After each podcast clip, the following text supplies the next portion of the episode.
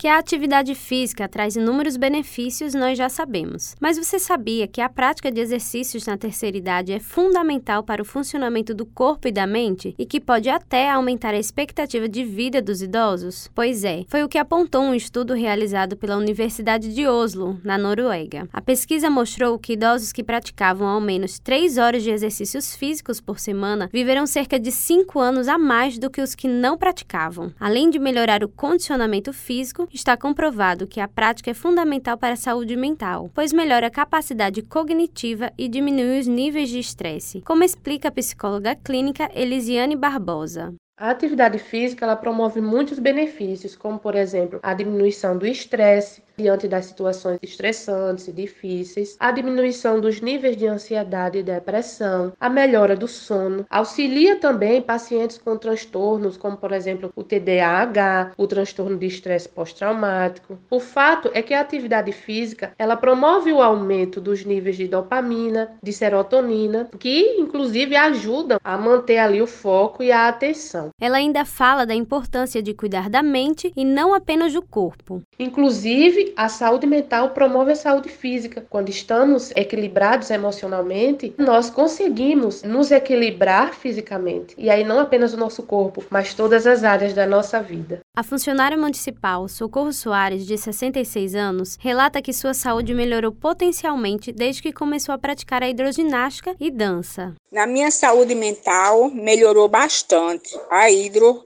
foi maravilhosa para mim. Hoje eu me sinto melhor em tudo tanto mental como física. Muito bom, eu recomendo para todos que a hidroginástica é maravilhosa. O personal trainer Romário Fagner fala das vantagens da prática de atividade física.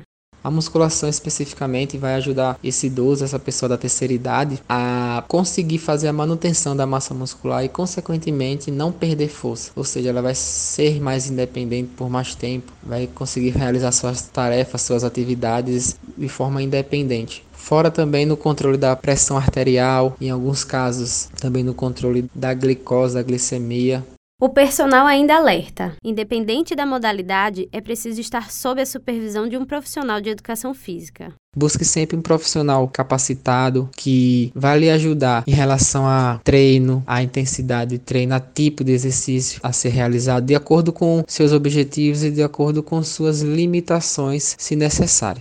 Evelyn Lima para a Rádio Tabajara, uma emissora da EPC, Empresa Paraibana de Comunicação.